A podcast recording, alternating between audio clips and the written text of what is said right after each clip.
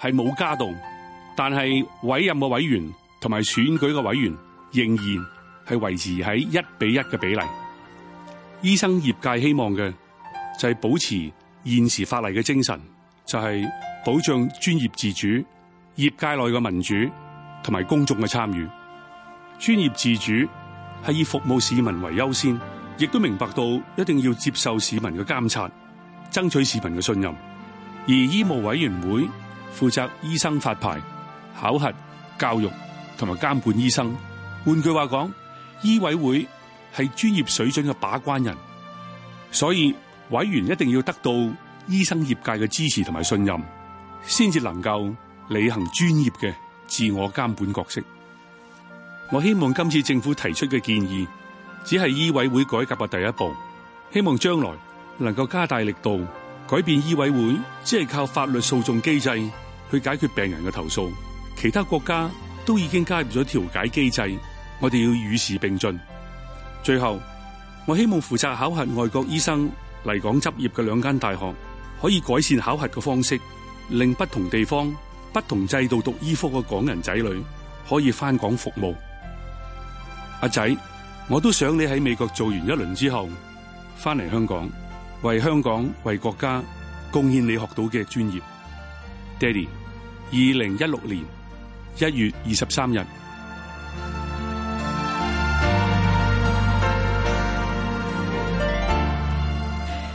剛才嘅香港家書呢，係由香港醫學會會長呢史泰祖所寫嘅，佢喺度入邊嘅堅持呢，就係、是、誒、呃、無論呢係點樣去誒增加呢醫委會嘅業外委員嘅人數呢，最重要呢就係由選舉產誒、呃、產生嘅業界嘅委員同埋呢委任嘅委員嘅比例呢，應該係要維持一比一嘅。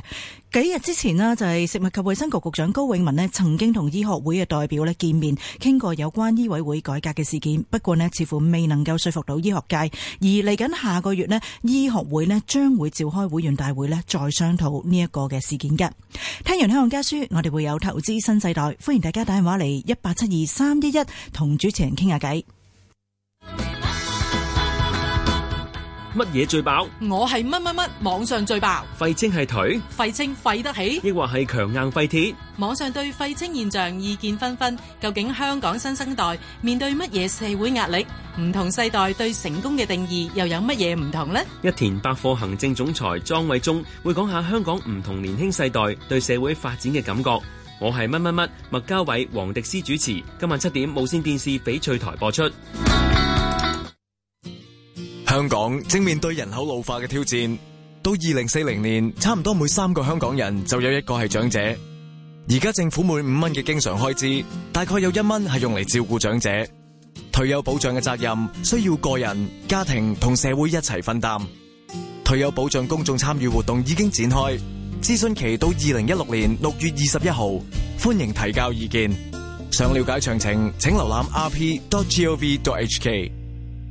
個人意見節目《投資新世代》，現在開始。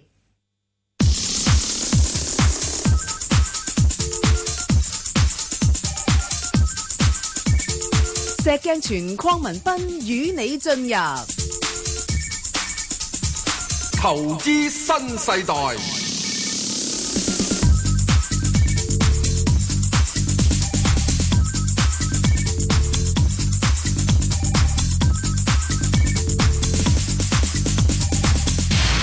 早晨啊，石早 Sir。晨啊，Bang 哥。無牌代表。有牌代表。嗱，喂，我呢排咧見到好多朋友啊，啲股民咧，我普遍咧感覺到佢哋咧焦慮不安。咁啊，有幾樣嘢嘅。第一咧就係話，唉，手上邊揸住嗰啲貨已經跌到咁多啦。咁究竟係咪要而家趁反彈沽咗佢咧？咁樣樣啊，好啦。咁啊，問完呢個問題之後咧，佢又有另外一個問題啦。咁如果我沽咗佢之後，佢又升翻，咁點算咧？我又追唔切，我又唔敢追到其時啊。OK，好啦，咁又第三個問題啦。咁有啲就誒，可能或者之前比較好啲啦，即係沽咗貨啦，好似係石 Sir 嗰啲咁，去到而家呢啲位，哇，跌咗咁多啦，咁係咪係時候趁低吸納咧？咁？但係又驚住吸納咗之後就再跌，即係買唔到更加平嘅價。咁啊，石 Sir，你如果遇到呢啲朋友，你點樣同佢哋安下心咧？诶、我你知道啦，我喺幣報道，每個禮拜一都有篇文嘅。係啊，係咪？啊，咁由於我呢、個今日咧完咗電台之後咧，吓、就要去，你知道要搞下農場啊，check 下嘢噶。又去祝福嗰度啊，祝福下我哋。你知道咁天寒地凍，好多嘢嗯搞。係都好犀利，哇！你保暖啦，你真係今日真係啊咁所以咧，啊，我嗰篇文咧，啊，即係禮拜一嗰篇文咧，嗯，琴晚咧啊九點鐘我已經寫完啦，係咁嗰阵时都未人有美股開啊，啊，即係嗰啲油價都未彈得咁緊要嘅，係咪啊？係啊，啊。咁我題目就叫鳴金收兵，嗱，嗯你明金收兵係指嗰啲大鱷啊，定話我哋要明金收兵啊？喂，我鳴金收兵好耐啦，係啊，我知啊，咁而家今日今次到大鱷啦嘛，我大鱷要明金收兵，係啦，咁快手係咪啊？啊，咁啊大鱷就鳴金收兵，係咁我就會禮拜日咧開始就開始係開始蠢蠢欲動啦，唔係蠢蠢欲動啦，直情就動啦，直頭就動啦，啊講都本唔使來呢講啦，啊本來禮拜五我都想蠢蠢欲動啊，係啊係啊不過禮拜五咧由朝頭早九點鐘又開開會會啦咧，開到 去你開真到係去三點。係啦，佢開到三點就嚟收市啦，費事啦，睇埋唔睇埋誒，你琴唔晚使先啦，睇啊！係啊啊，一到到三點之後，你仲有乜睇啫？冇咩好睇噶啦嗰陣時。係咪啊？系啊，冇啊嗰係嘛啲啲啲日元都上翻去 吓，即係咁所以好一零簡單，八嗰啲位嗯所啊以好啦。簡單啦。咁今次咧，我自己個人覺得彈翻上咧，又去翻二二二啦，吓幾多啊？二萬二千二啦。That 啊 is where we come from。有冇咁快啊？石 Sir，好快脆嘅啫，係啊琴日都五百點啦，係係係四日咪去咗咯，係啊，可以㗎。哦。咁啊，當然冇咁快 不。過石 Sir，我哋而家個市況咧，真係嗰個步速快咗好多，即係佢沉底又沉得快，吓唔係，唔可以講步速快咗，吓係即係搞動嘅速度係係快咗。邊個搞咧？梗梗係啲淡友啊、好友啊，啊即係總之係炒友。嗱、啊我我唔可以話啲淡友係即係成日都淡嘅喎，係啊，哦，佢唔佢做需要低淡，唔唔唔需要成日都淡嘅 tomorrow 就可以好嘅喎。嗱，佢其實咧淡友，我我覺得佢哋咧最驚嘅央行，佢唔係驚一個央行，佢驚幾個央行嗯誒、嚇呢、個有樣嘢係幾樣嘢嚇。嘅，我而家感覺上面咧，即係而家啦即係即係即係即係好似之前我都講噶啦，啲油價如果跌到咁慘咧，大家攬住嚟死嘅啫。嗯嚇咁如果攬住嚟死嘅話咧，就會大家唉喂唔好啦，都係要大家合作下協作下啦，咁有啲嘢一齊做下啦咁，梗係啦。係嘛？嚇點解會？如果攬住死，你會知唔知邊個死得最多啊？你梗係最唔中意就係美國佬噶啦，我唔係唔中意美國佬啊，係我中意佢哋㗎，你有佢哋搞嘢啊嘛，佢最中意搞嘢。係咪啊？就最喂最有效咧，就係佢最佢搏搏到佢自己嘅腳，今次咪搏到自己腳咯係啊，就係冇錯啦。咁佢肉緊啦，開始你知唔知誒 Dallas Fed 嚇即係美國聯邦儲備局啊啊有誒有八個分區噶嘛？係啊達拉斯分行嗰度已經叫到銀行嚇話：阿哥，你哋唔好再對啲油佬逼倉啦，係啊因為佢哋好多油價嘅衍生工具係係定喺三十蚊，嚇一穿三十蚊，哇！理論上銀行眯就埋要眼逼就斬倉就斬。就斬啦，咁而家條 Dallas Fed 係都出嚟講，咪同就啲係銀行講咯嗱，呢啲係咪叫干預市場係啊運作咧？哦啊呢啲就好似好正義嘅干預喎，係啊，哦呢正義干佢預嚟㗎，佢拯救係啊拯救嗰拯救啲萬民喎，啊，唔係萬民，啊拯拯救啲油商、係啊冒險油商，嚇三十蚊跌穿。以前阿高盛話去見廿廿蚊噶嘛，係啊。所以你唔好以為人哋嗰啲嘢冇料到啊！不過佢哋嗰啲有料到之時咧，又有時轉態都轉得好快，因為佢佢到咗收到料 order。收到 order，收咪到 order 喂，你唔好再唱到咁低咯喎，唔 係啊做夠做夠 收佢一高早。咪話佢廿蚊係啊咯。之前嗰陣時，係啊佢係呢個咩係啊啊好早成五啊幾蚊嗰陣時已經講話廿蚊，乜啲人唔信噶嘛？佢其實七啊蚊佢已經講廿蚊噶啦，係啲人唔信啊嘛。哦，咁係啊咪，所以咁而有時家咧到到睇今時今日，睇風頭啦，咦，石 Sir 好似睇到啲嘢喎，又唔係睇唔到啲嘢。好，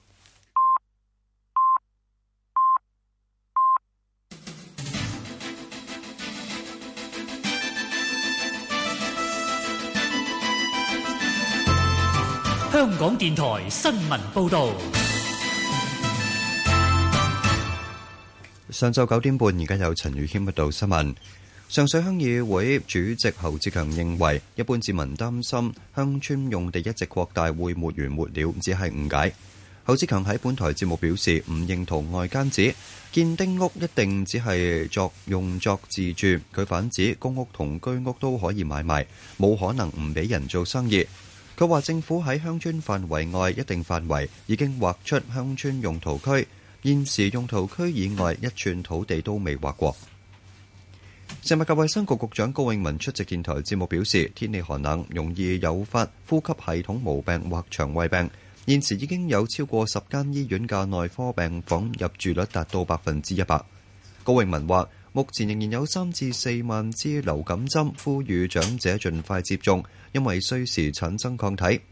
佢提醒長者注意保暖，大家亦都應該關心長者。對於施政報告提出訂立十年建院計劃，高永文話：計劃並非為咗追回需求，強調已經考慮人口老化等因素。美國電影藝術與科學學院計劃喺未來五年將女性同埋代表小眾喺執行委員會委員人數增加一倍，並將改變以往提名同投票嘅模式，增加多元性。過往唔活躍嘅委員將會喪失投票資格。奧斯卡四個演員獎項嘅提名連續兩年都係由白人包攬，被指缺乏多元性，招致部分演藝界人士不滿。其中之前獲提名金球獎但未獲提名奧斯卡嘅非裔美籍演員韋史密夫，更加表明唔會出席今屆奧斯卡。有演員對聲明嘅新措施表示歡迎，但認為係治標不治本。瑞典批評中國扣留兩名瑞典公民，包括銅鑼灣書店負責人桂民海以及人權活動人士達林，係唔能夠接受。歐盟亦都呼籲中方迅速解決事件。中央電視台早前播出桂民海承認曾經喺內地醉駕撞死人，以及達林向中方道歉嘅片段。瑞典外長雅爾斯特倫話：完全唔能夠接受兩人被安排喺內地電視台示眾，已經透過外交途徑向中方提出，又要求獲得佢哋嘅消息以及同佢哋見面。無國界醫無國界記者日前曾經呼籲歐盟向中央電視台同新華社實施制裁。天氣方面，本港地區今日嘅天氣預測係天氣寒冷，日間市區氣温徘徊喺大約八至九度，新界再低幾度，多雲有一兩陣雨，吹清勁至強風程度北風，高地及離岸間中達烈風。展望未來一兩日嚴寒同風勢頗大，市區氣温進一步降至六度或以下，高地同新界再低幾度，天色將會較為明朗。寒冷天氣警告同埋強烈季候風信號同時生效。而家氣温九度，相對濕度百分之六十四。香港電台新聞簡報完畢。交通消息直擊報導。小瑩講翻一啲強風管制措施啦，咁就係受強風影響啦，青嶼幹線、汀九橋同埋昂船洲大橋啦，都係實施緊強風管制措施㗎。喺青嶼幹線方面啦，容易被風吹到嘅車輛，包括係高度超過一點六米嘅車輛同埋電單車啦，需要改行青嶼幹線下層，同埋禁止使用馬灣路進出馬灣。咁另外運載第一，二或者第五類危險品嘅車輛禁止使用青嶼幹線，咁影響到呢，而家長青公路上青嶼幹線都係擠塞㗎，龍尾分別排隊長青隧道出口同埋南灣隧道出口。喺汀九橋方面啦，包括高度超過一點六米嘅車輛同埋電單車啦，禁止使用汀九橋，咁影響到啦。屯門公路出九龍近住汀九一段都係擠塞，龍尾排返過去豪景花園。喺昂船洲大橋方面啦，容易被風吹到嘅車輛包括高度超過一點六米同埋電單車，禁止使用昂船洲大橋。所有車輛呢，禁止使用西九龍公路嘅支路同埋貨櫃碼頭南路嘅支路上去昂船洲大橋。咁另外啦，南灣隧道九龍方向管道同埋青衣路嘅支路啦，亦都係封閉㗎。跟住跟進翻啲封路啦。較早前因為危險棚架封咗嘅西邊街去般咸道方向，介乎第二街同埋第三街嘅全線都係開返啦。咁另外較早前受冧樹影響，青馬大橋去馬灣嘅支路啦，唯一行車線亦都解封。喺隧道方面，紅隧嘅港島入口、告士打道東行過海、龍尾排班過去灣仔運動場、堅拿道天橋過海同埋慢線落灣仔都係暫時正常。紅隧嘅九龍入口公主道過海，龍尾去到愛民村；漆咸道北過海排返去蕪湖街，加士居道過海去到渡船街過欄。最後特別要留意安全車速位置有城門隧道入口來回。好啦，我哋下一節嘅交通消息再見。以市民心為心，以天下事為事。 FM 九二六，香港電台第一台，你嘅新聞時事知識台。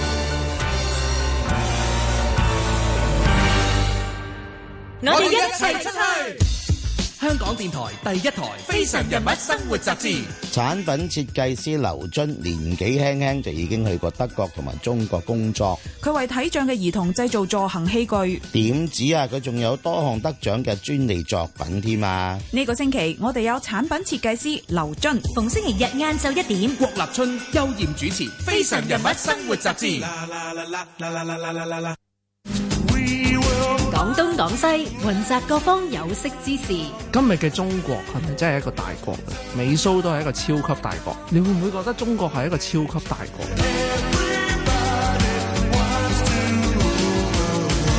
咁你一定要睇佢影響力，其實係有趣嘅。譬如孔子學院咁樣，俄國唔歡迎，但俄國應該係中國即係少數嘅朋友啦。星期一至五晚十一點，香港電台第一台廣東廣西。從心理學嚟講咧，負面新聞對選民嘅影響力係大過正面新聞。點解硬係負面新聞犀利過啲正面新聞？會唔會係因為啲衰嘅嘢，我哋嘅印象深刻啲咧？其實咧，同我哋咧原始機能咧係好有關係嘅。嗯、人最緊要就係話講生存啦。係咁，所以咧有啲嘢威脅到我嘅，對我嘅生存受影響，我就會好緊張嘅。嗯、而通常呢啲嘢都係負面，係會影響多啲嘅。祝心理星期日晚八點半，香港電台第一台。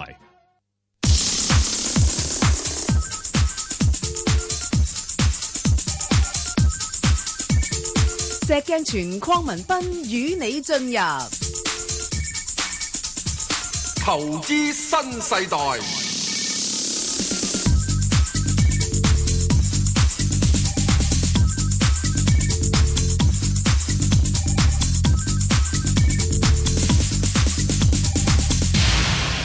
啊，係我今日見到你咧，好開心。嗯，因為咧，我感覺你好亂嗯吓，因為咧，哇！我見到你而家咧已經手舞足蹈，嗯，即係誒誒誒趕不來咧，好似嗱嗱聲要落盤咁滯嗯，啊！你而家為唔為我開盤啊？我 我唔敢為你開盤嗯啊！你你而家特別服務啊！ 你而家一一開就 order 數高幾格，我點同你接啊？我唔石會 Sir 係咪先？嗯唔好講得我咁先啦，啊我好少盤嘅啫。你你啊嚇退咗索羅斯啦我係唔係嚇嘛？退蘇羅斯，你禮拜一會嚇退佢噶啦，我我知道又唔會，啊！根本已經咩啦？嗱，上個禮拜咧，係我基本就話話俾大家知，係忍手唔買忍手唔係買，唔准買，係你可以沽，之能唔可以買係。係啦，咁咪差唔多咁啦係啊，咁今個禮拜沽清啦我就會話俾你知就係係你嘅沽不亦應該要買，哦，沽咗啲垃圾係就買翻啲即係係正氣啲嘅，正氣啲嘅。係好咁樣啦。好啦，咁我留翻我哋睇下呢只係咪垃圾啦。喂，羅女士係羅女士，好係早早晨晨，早早晨，晨，係你好，早晨啊，石 Sir，係早晨，係係就我可以問五隻啊，嗬，可以 Yes，嗯啊，係就第一隻係三八八，係跟誒，住第二咧隻就二三一八，係平保係啦，係就一七八八就國泰君安，係係就仲有一隻就誒呢個廿四號誒寶威嘅，係就仲有一隻就六九九神州租車，好唔該晒。好啦，咁啊嗱，我就答你頭嗰誒誒三隻先啦。咁啊，三八八咧，你係有貨定未有？诶、啊有貨嘅，有啲就一百四十，有啲就一百八十幾咁。我哎呀，我就自己哇就唔好嘅冇冇冇聽啊啊啊啊！石 Sir 話沽晒貨，跟佢一齊沽。如果唔係，啊嗯我唔使咁慘，因為我買晒好多蝕本貨嚟入㗎。哦，嗱，你唔唔緊緊要，要揸住佢唔呢緊隻要，你而家揸住佢先啊，因為咧係就你平均價咧，其實都唔係好多啫，一都係誒一百六十幾蚊啫嘛，係咪？即係如果係三八八，嚇我我想話啊，係啊，阿阿 Ben 哥，可唔可以嗯誒三八八即係誒你我聽誒聽過你話誒下半年先至好咁咁誒，即係如果係誒誒呢個深港通未通咁，我可唔可以誒即係波誒炒誒上落咁嚟誒咁樣誒唔使蝕咁多咧？哦，因為可我可以啲可以。嗱，係啦你係啦你你你上半年嘅策略咧，我睇個市都仲係波動嘅，咁係你就可以大概而家诶诶三八八咧，應該介乎喺翻一百六十至到一百八十度嘅，哦係啦係啦，你可以喺呢個區間裏边度做啲買 賣咯。嗯係系啦，咁啊靈活少少，咁然後你話，诶、我唔係成日咁樣成日睇住個市嘅，咁诶、誒出出入入都麻煩，咁我覺得你又唔需要理佢都得噶，吓、即係因為你嗰個平均成本價唔係話太高啊嘛，吓、即係有時都費事咁煩啦，我而家都坐緊艇啦，咪由佢坐咯，有乜所謂啫，係咪？咁啊，另外一隻你話平保又係咁嘅情況嘅。吓，因為咧就雖然頭先阿石 Sir 啦好興奮啦，即係好似啲炒家走晒佬咁啦，咁但係有時啲炒家走去周圍借晒錢，又又再嚟砌，我都唔出奇噶。咁啊，所以暫時咧，誒、呃我都係睇個市況咧係有個反彈。咁你話要有一個持續性回升嘅趨勢咧，未未具備條件住嘅。咁啊，所以誒、呃如果你話平保嘅話咧，我會睇翻誒，正如之前講啦，都係喺翻三二、三三蚊度，佢應該係有個支持啦。咁如果你話呢轉彈翻上去嘅話咧，如果有機會去翻三十八蚊度咧，誒食咗糊先啦，哦，係啦，咁樣樣。因為我我我誒未拆細嗰時一百一十買㗎，哦，咁佢拆細咗咯，係咯，咁係啦，五十五蚊咧等於。係啦，冇錯啦。咁你其實如果平保誒、呃我覺得你如果唔係咁樣樣走出走入，咁都冇所謂嘅。呢啲股份我就覺得可以係誒比較安心咁樣揸住嚟做一個投資咯。不過你就會誒、呃有啲時間會唔舒服嘅，不過。誒、問題投資嘅嘢冇誒冇冇乜所謂嘅，有時都係啲帳面數字嚟嘅啫，係咪？咁啊，如果你揸啲靚股票嘅話，一定係帳面數字。系啦，冇所冇所謂嘅啊，咁你咪揸住佢咯，係咪？咁啊，另外嗰只就國泰君安咧，我覺得佢誒應該差唔多係時候做一啲嘅反彈噶啦，因為呢排就個市差咧，有啲誒券商股又好，同埋交易所都好啦，係咪？即係都會跌咗落嚟。咁啊誒，但係暫時睇佢反彈嘅幅度咧，我諗會大致上翻去大概兩個三左緊咯，係啦我。我高位摸頂啊，三個二毫九入噶。哦，咁啊要揸住嗯佢揸耐少少啦，係啦，因為而哦家你知道上半年個市況咁樣樣咧，好多券商股咧都係嗯誒誒區間裏邊度上落嘅啫，係啊，啊唔會叻得好多住咯。哦咁好嘛如果深如果誒係啊，Ben 哥，如果深港通佢會去到咩位啊？我要估啊，其實深港通就誒、呃如果深港通嘅話咧，佢有機會上翻大概兩個半兩個六到嘅嚇。哦咁咁、你又要你你又要走嘅咯喎，即係嗰啲消息一出咗嚟，佢炒一轉之後咧，跟住又回翻落嚟嘅咯喎，係咯。啊係啊，仲有佢個三八八咧係啊，仲有如果係深港通開咁，佢會真係去到咩位？我又要誒呃唔估咧。會唔會太太多噶啦，深港通都係誒真係結翻上去一百八十幾啊、一百九十嗰啲又又企咗喺度噶啦，係啊嚇，所以我我咪話就係而家等咯，我都係等個轉咋，我都係等深港通咋，即係深港通大家慶慶合合咁樣，同埋啲始終個市場有時股票嘅嘢係揾藉口嘅啫嘛，係咪？咁佢都要揾啲藉口結翻上去噶嘛嚇，咁誒喺低位收集嘅誒、呃投資者，咁佢都會喺高位度沽貨啦，係咪？咁啊，所以我就係等嗰個機會咋。係好嘛？咁啊，石好 Sir 你搭埋佢嗰兩隻寶威诶，同埋呢個诶诶嗰個神州租車啊，首先講咗保威先係啦啦，，寶威啊， 保威呢只咧，誒無論點都好啦，我覺得你就即係諗諗啦。話誒蝕緊錢喎，呢兩年都做嗰啲鋼材貿易啊，你都知道 而家都幾難做啊。咁啊，嗯即係我覺得就即係如果你係咩嘅話咧，誒，因為而家佢都兩毫子到啦，我又唔知有幾多貨，係咁啊，劈埋一邊唔好理啦。哦，好嘛誒，，啊呃係因為咁啊啊啊啊，實在呢個呢只咧係我我先生好耐以前買過幾人錢嘅，好耐㗎好耐有㗎嗯二十有二十萬股，咁嗰個成日睇咧，睇又話嗰個大股東成日增持，佢會唔會私有化咧？就想等佢。嗱，你唔使理佢私唔私有化，而家問題係就係話，你而家二十萬股，你而家兩毫子股，嗯，加埋之後你得四萬蚊。係嗱，如果你唔係好等錢使，連呢要等，如果你要等四萬蚊，你不如沽沽幾手，即係港交所啦，係咪？如果唔係嘅話，呢 只嘢咧，去到而家呢個 位咁殘咧，即係即係好簡單。唔知係雞肋，直情係雞骨添。咁啊雞骨我哋做耕田佬啊可以好簡單啊，好有用途嘅，做做咗骨粉。所以你等佢咧就即係等佢搞嘢啦，因為你做翻之後咧，你都唔會有太多錢啦，無謂啦，好冇？大家細細又怕唔啊怕呢類股份？通常有時有供下股咁樣樣，咁又要再插多少少落呃哦供去。股我就唔理佢，佢基金唔會咁供咁大供股嘅。系即係呃點解咧？啊大股東爭下持咧，佢未必肯咁上一供股嘅。吓，因為一供股佢已經等於增持啦。係。咁佢唔需要市場增持啦嘛。唔知㗎，有時佢想唔想我哋供都唔定㗎嘛。咁唔想上嚟供嘅時鐘，佢未必想呢個咩噶嘛。佢自己供股啊啊咁咪話俾你知，整個供股價好似好少少嘅，你哋班友仔唔供咁佢佢係啊話係咪我執包多底啲咯咁咪得咯。啊嗯咁我唔使市場通幫你買啊嘛，係咪啊？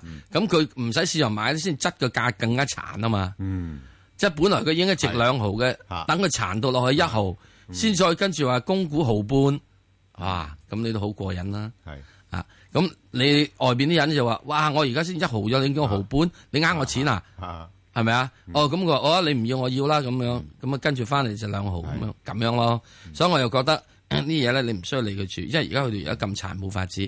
特別就算如果佢真係呢個唔係即係好照顧股東都好啦，佢都出現一個好大問題。做而家呢份嘢有乜錢賺啫？嗯，好難做啊嘛，係嘛？另外嗰只咧係點啊？另外一隻就係神州租車，係幾多號啊？六九九啊，六九九。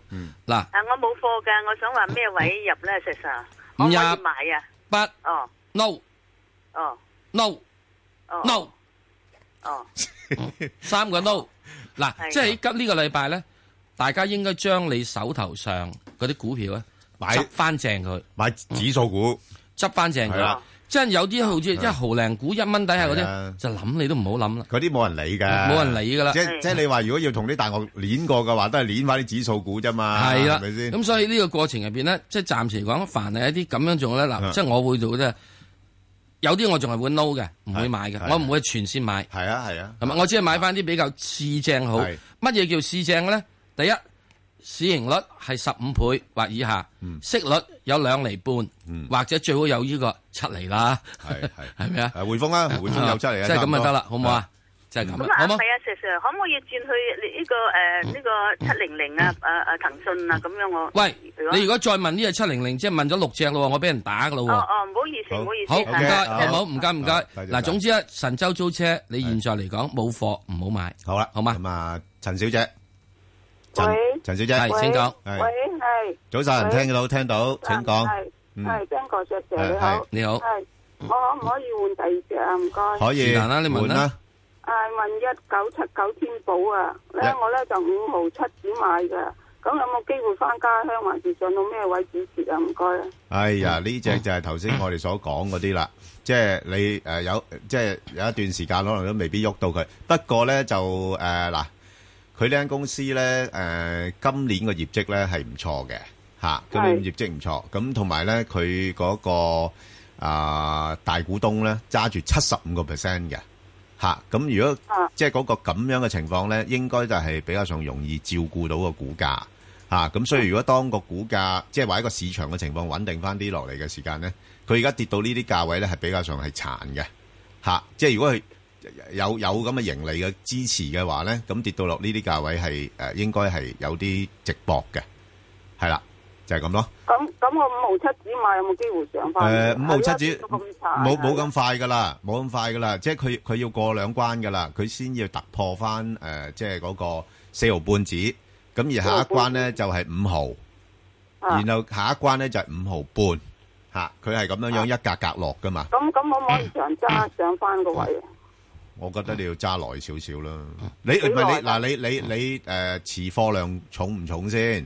唔重啊，唔得四萬。係如果唔重有佢都擺喺度咯。嗯等到啦，你五毫等到啦，你五毫係啊五毫七係啊嘅話，有機會嘅。你係啊大約就揸呢個咩？係啊揸三個月至六個月到係啦啦。即係我我嚇嚇，最主要我睇到佢今年嗰個業績似乎唔會有啲咩驚嚇性啊，係啦， 即係佢佢起碼咧就今年上半年咧已經賺咗舊年全年嘅錢，嗯，係嘛，即係咁樣樣，我嚇咁咁我就覺得可以搏一搏。如果你話喂仲係蝕緊錢嘅話咧，我就唔唔考慮啦，我就換馬。因為點解咧？因為啊基本上咧，我會覺得由三由由即係三個月至六個月之後咧，整體嘅 A 股同港股都會好啲嘅。係啊嗯咁呢啲嘢咧，即係就算即係呢啲，無論你點都好啦吓，即係升翻多即係 ten percent 啊，廿個 percent 應該得嘅。係啦。咁你而家四毫四毫子呢度啫嘛，你五毫幾嘅話，升到廿個 percent，你都差唔多有種五毫鬆啲啦。咁五毫鬆啲嘅啫，你到時先再諗啦，好等嘛等？啦即係到翻家鄉嗰陣時，我就走咗去噶啦，係嘛？係啦，唉，差唔可以多啊諗諗啦，你可能未必翻到家鄉咁多嘅，去到五毫半啊，好似 Bang 哥話齋，去到五毫子啊、五毫半啊，你咪諗一諗咯，係咪走咗佢啦？你一定要翻家鄉，仲想賺翻手續費啊咧，困難啲呢一隻，好唔好啊？不過咧，應該係已經見咗個低位噶啦。嗱咁既然應該見咗低位就唔好諗啦。即係佢第一站咧就會睇翻就係、因為佢舊年十二月上市係五毫半噶嘛，咁佢通常如果係嘅話咧，就會睇下撩唔撩得翻上去誒、呃上市價嗰度咯。嗯所以我咪佢話但係五毫半係啦，係你五毫五毫半七啦你就比較困難啦。係啦，即好係嘛真係爭嗰兩先兩但先噶啦但。但有時係咁嘅喎，如果撩得翻上市價度咧，咁鬼辛苦撩得翻上市價咧，佢就會再向上撩多少少㗎，嗯唉嗯係啦。所以你所又以我話我就覺得你五毫咧就可能要先走。啊係啦，你又可以暫時诶、呃我諗揸住佢先啦。你貨唔係多嘅話，可以睇一睇先嘅，好冇吓、啊好啦，我哋聽阿麥太電話。係麥太，系早晨啊，早晨謝謝係係你好啊早晨係你好係我想我想问咧，系一嗯八零零同埋一一八六两只入边只好咧？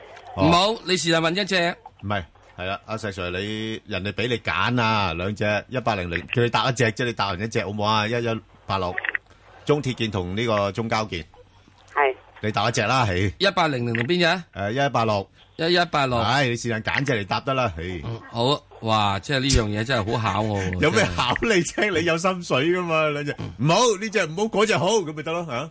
一一八六係一一八六啦，係啊啦，而家揀啦。一八六，诶，如果系要几多钱先入咧？嗯而家而家七蚊零几喎，系啊，七蚊零二。喂，你你知唔知佢哎呀佢好少可跌到咁低㗎？呢啲股份，同埋佢個係啊估係值啊估值係好好平㗎啦。佢上次跌過咧六蚊六个几啊？攞幾嗰啲係非常時期啊嘛，亂咁質噶嘛啲人，係嘛？哦，啊即係而家可以入。係啦，咁誒你係啦，即係你變咗而家入嘅誒、即係我覺得係如果作一個誒中線投資嘅話咧，呢啲水平又唔使太擔心嘅，因為因為而 家個擺摆落都得嘅。誒擺耐都得嘅，因為佢佢而家估值都係六倍到啊嘛，市盈率咁低係咪？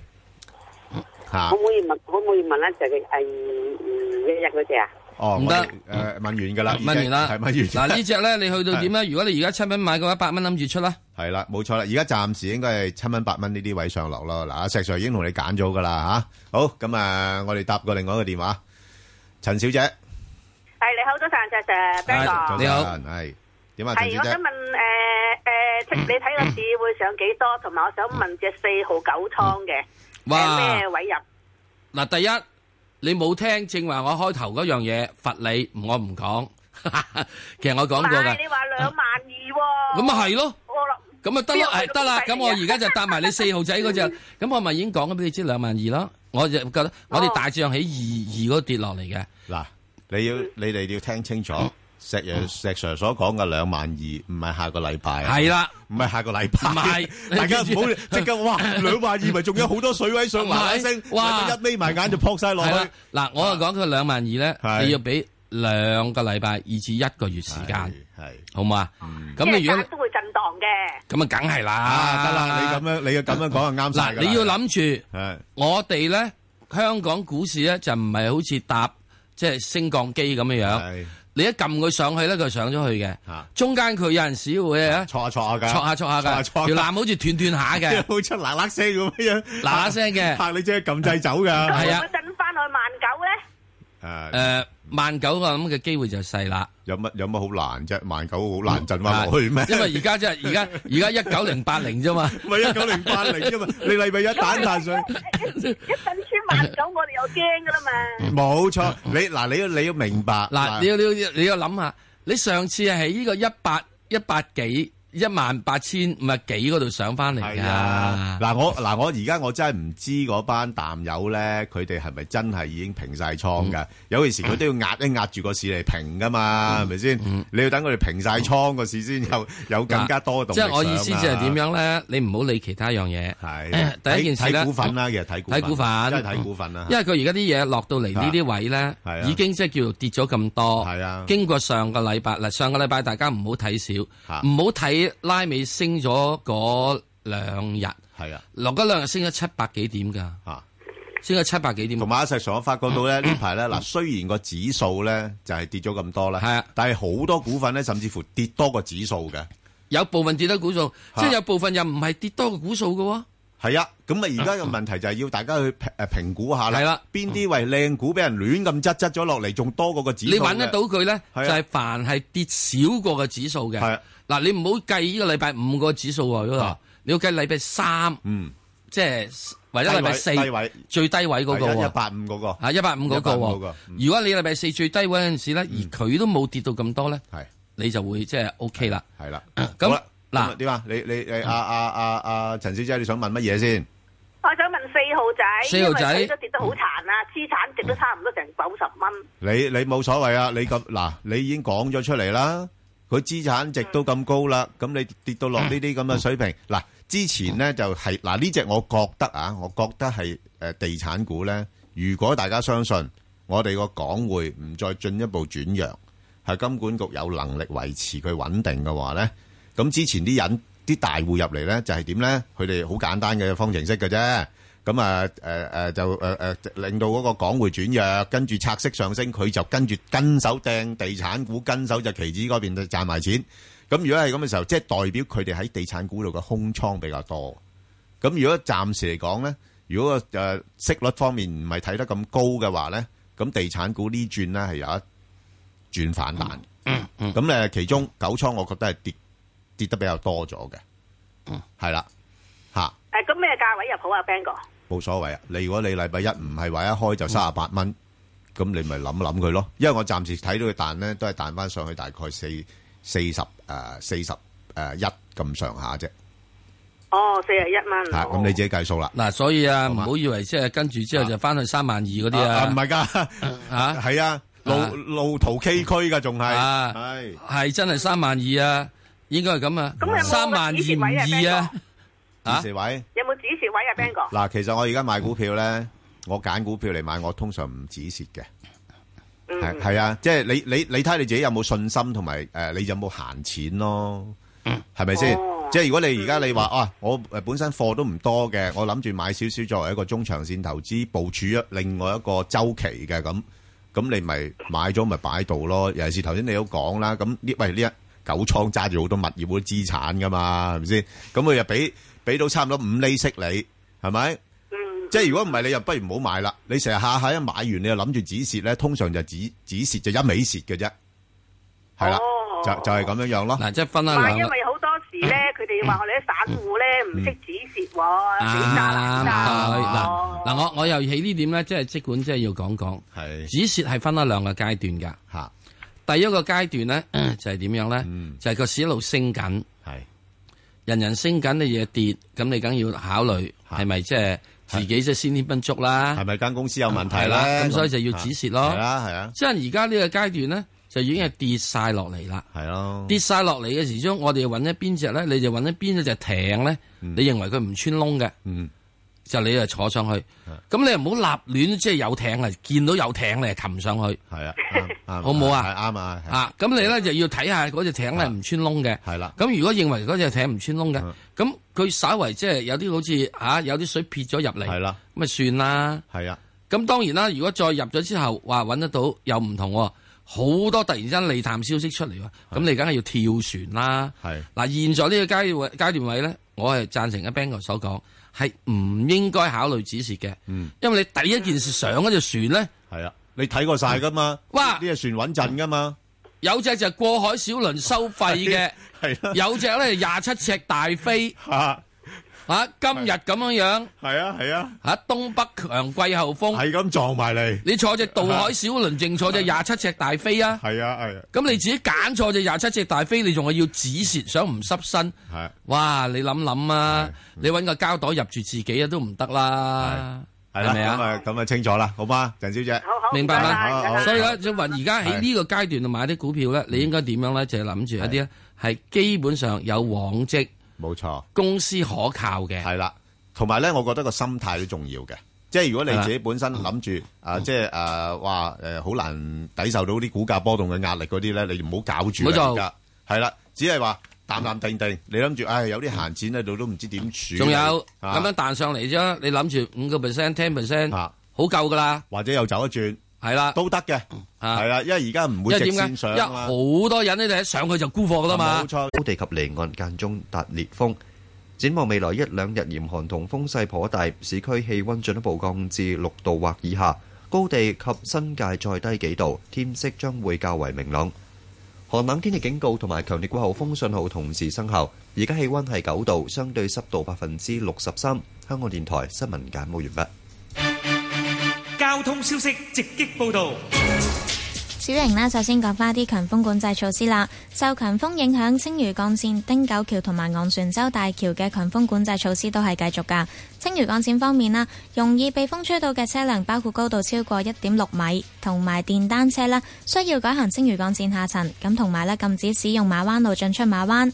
運載第一、二或者第五類危險品嘅車輛禁止使用青嶼幹線，咁影響到呢現時長青公路上青嶼幹線都係擠塞，同埋呢長青隧道、南灣隧道出機場方向都係實施緊間歇性封閉措施。喺汀九橋方面，容易被風吹到嘅車輛包括高度超過一點六米同埋電單車啦，禁止使用汀九橋，影響到現時屯門公路出九龍，近住汀九一段都係非常擠塞㗎，龍尾排返過去青龍頭。喺昂船洲大橋方面啦，容易被風吹倒嘅車輛包括高度超過一點六米，同埋電單車禁止使用昂船洲大橋。所有車輛禁止使用西九龍公路嘅支路，同埋貨櫃碼頭南路嘅支路上去昂船洲大橋。南灣隧道九龍方向嘅管道啦，同埋青衣路嘅支路亦都係暫時封閉。喺隧道方面，紅隧嘅港島入口告士打道東行過海，龍尾排返過去灣仔運動場；堅拿道天橋過海同埋慢線落灣仔都係暫時正常。紅隧嘅九龍入口公主道過海，龍尾去到愛民村；漆咸道北過海排返過去蕪湖街；加士居道過海去到渡船街果欄。路面情況喺港島區，江樂道中東行去灣仔近住大會堂一段都係車多，龍尾排返過去國際金融中心。最後環保署提醒你，停車熄匙一個習慣，簡單易辦。好，我哋下一節嘅交通消息再見。以市民心為心，以天下事為事，以市民心為心，以天下事為事。 FM 九二六，香港電台第一台，你嘅新聞時事知識台，職安出巡，時間、一月二十五號下晝三點，地點、啟德發展區 C 地盤，人物，職安隊員錢佩興、林超榮。仲有歌手鄭敬基、J.W. 黃浩儀、Regine 張惠雅同天堂鳥。目的提醒工友假期前後工作安全。合辦機構職業安全健康局、香港電台第一台，預祝大家身體健康，出入平安，大吉大利。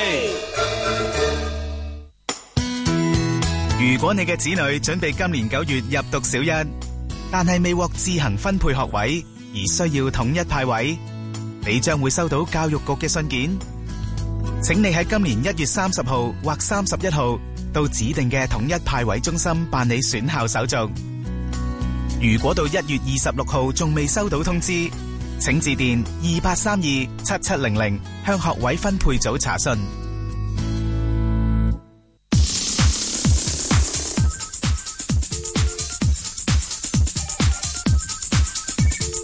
石鏡泉邝文斌與你進入投資新世代，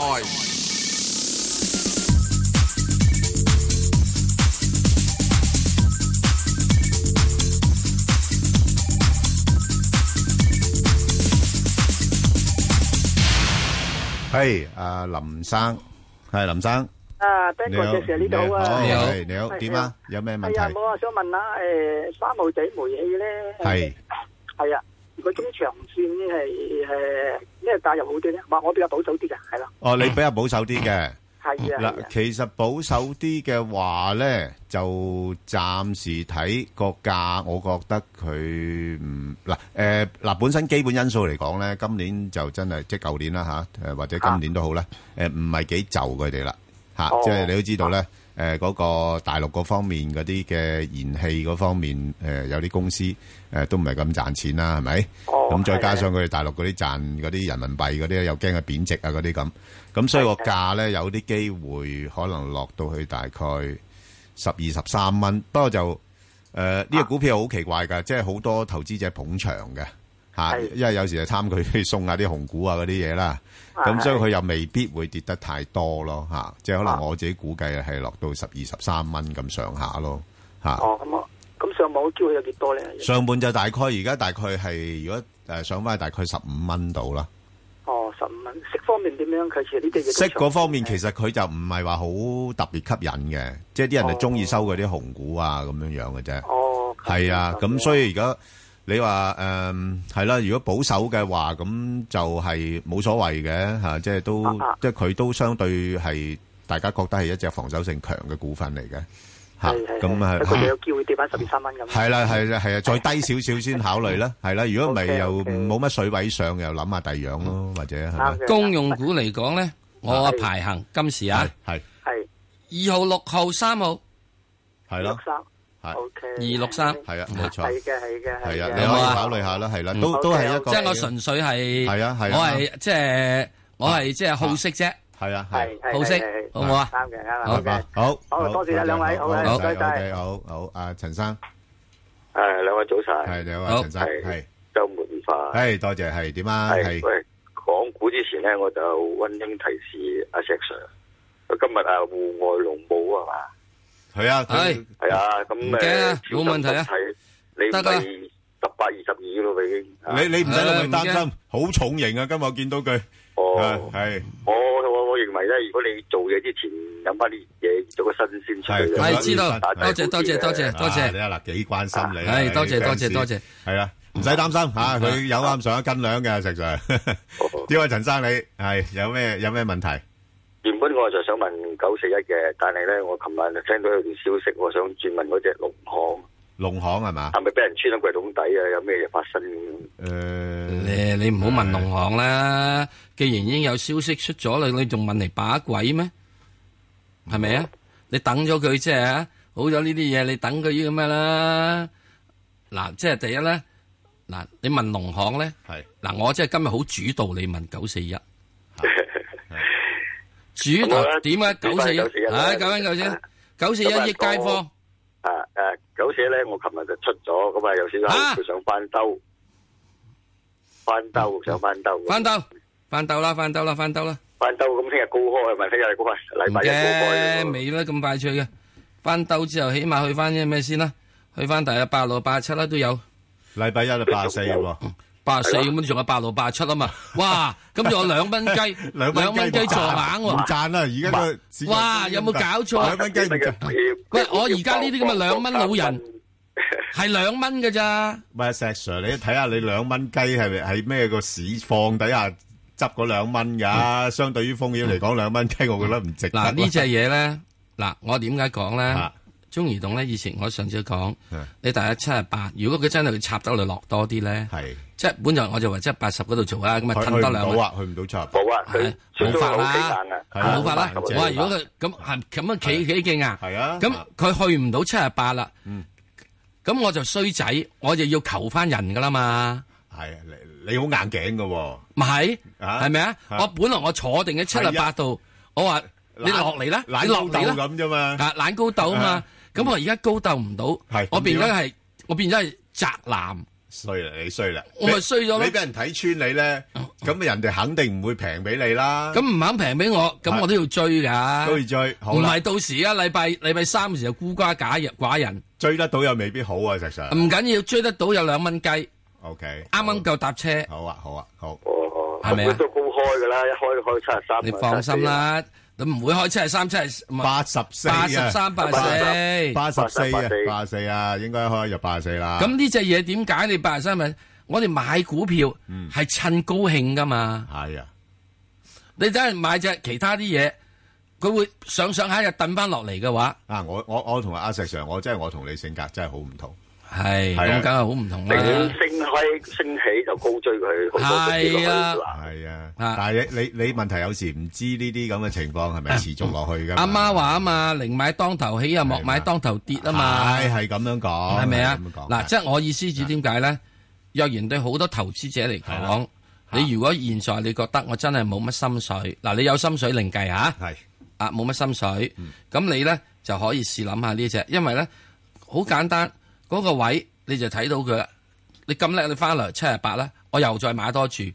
嗱，我如果叫你而家買中移動，你唔好一次過倒水落去。係啊，都要分段㗎，分段試試下㗎咋啊，係咯你又分分分三注啊。係啊嗱，因為今次如果如果佢真正去翻二萬二千二咧，係中移動應該係幾多？九啊八咯，做咩？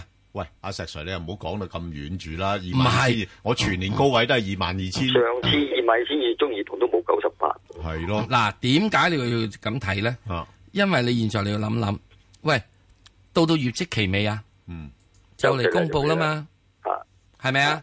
嗱，中移動啊，嘅嘢就好衰嘅，衰在咩咧？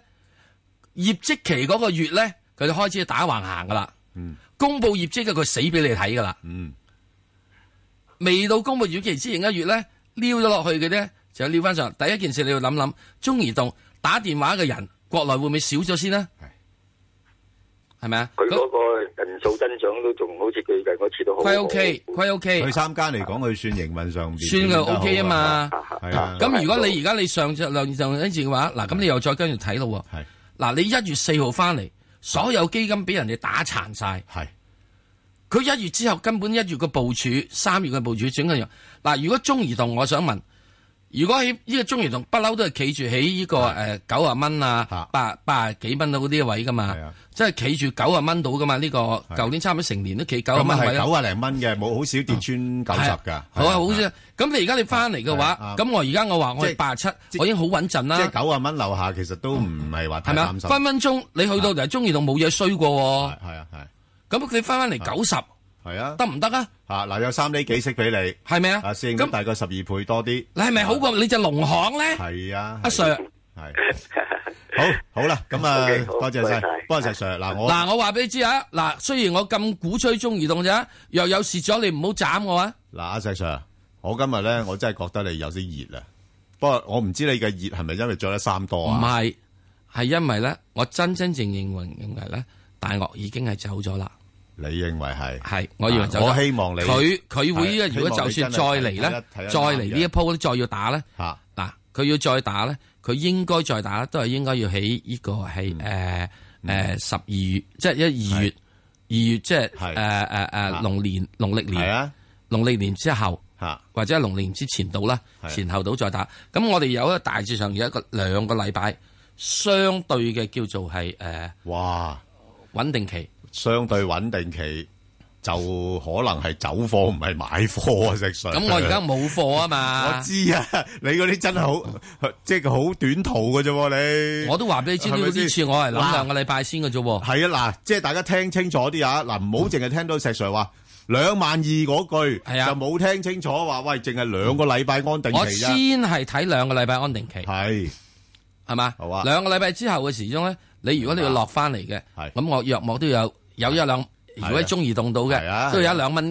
一兩蚊，即係做水位走啊。好，阿何太係何太，嗯，系喂，早晨啊，兩位主持，係早晨係阿麗早晨 Ben 哥你好啊，係你好係咁我想問只八零六惠理基金嘅，好啊，啊，咁誒、呃如果你好咧，淨係聽你咁樣講咧，咁如果我禮拜一咧，誒、入唔入得過咧呢只？咁因為佢好跟大市嘅呢隻，佢佢好跟大市嘅，即係係啊佢真係同港交所差唔多嘅，係啦係啦，我就發覺佢真係好貼住啱㗎但係你你我你我你我港交所咁大嚿嘅錢啊嘛，係啦，冇錯，你哋真係揀啱咗對象嘅，因為如果你話诶纯粹炒個诶大市嘅诶升降咧，佢係幾貼下嘅。吓咁同埋係真係有個好處就係佢嗰個銀碼細啲，入場費誒門檻低啲。咁嗱，而家咧誒，你睇下禮拜一誒開出嚟開幾多啦？如果一開就已經七蚊咁，都冇謂睬佢啦。哇！一開七蚊，而家先六個半啫喎。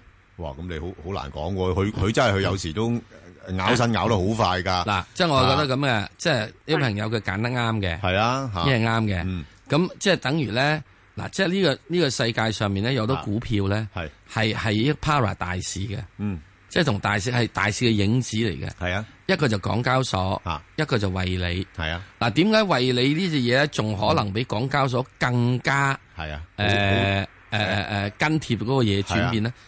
因為佢哋係管理住啲基金噶嘛。係啊。佢哋一睇，哇！我其他旗下啲基金啊開始舐嘢賺咯喎，呢只嘢自己唔喐啊？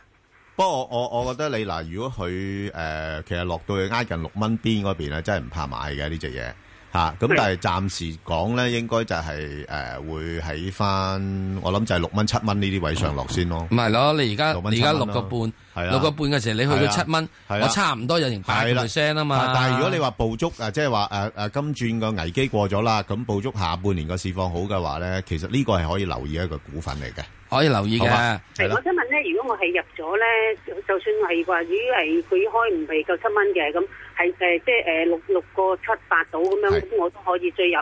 都冇咁所謂誒呃你你一係但係分可以注揸中線嘅。係可以揸中線嘅。咁你咪唔好一注過咯，你試試係係係嘗試性質咯。而家呢個時間係控制風險為主嘅，係啦。我又會咁睇咁啊佢個息嘅，高唔高咧？誒個息都幾誒都有四五厘㗎都。嗱係咯係咯。嗱，我又會咁睇嘅。嗯如果真係呢要揸中線咧，呢一隻嘢要嚟做揸中線係咧啊，我就唔喺呢個位度考慮佢嘅。我會兩個位考慮，一個咧你就殘到六蚊之下，嗯係即係我要睇二月二月中之後，仲有問題質你，嗯，好嘛？因為點解要二月中之後咧？你仲要睇住，因為農曆年咧，阿爺上面放假咧，係啊，有啲人要走下貨㗎，係啊，係係咪啊？係啊咁所以咧 A 股度咧可能會有嘅一質落嚟嘅，反之嗰個咧就唔係嚟啊自誒惡炒你，係入邊啲友仔就係啊因為我放假。係啊，自己有咁嘅需要，啊自己有需要，佢就會即係 咁樣。但係咧呢個所以我兩個禮拜到咧，你要睇呢個問題。兩個禮拜到仲唔過年啊？係啊，係啊，應該係為咗過年要鋪鋪路噶啦嘛。係啊，咁你變咗咧，變咗呢只嘢咧。如果你我自己去睇得為你咧，我就而家我唔會睇佢嘅。嗯，我一定會過咗年之後我先睇你，睇大家嘅部署點。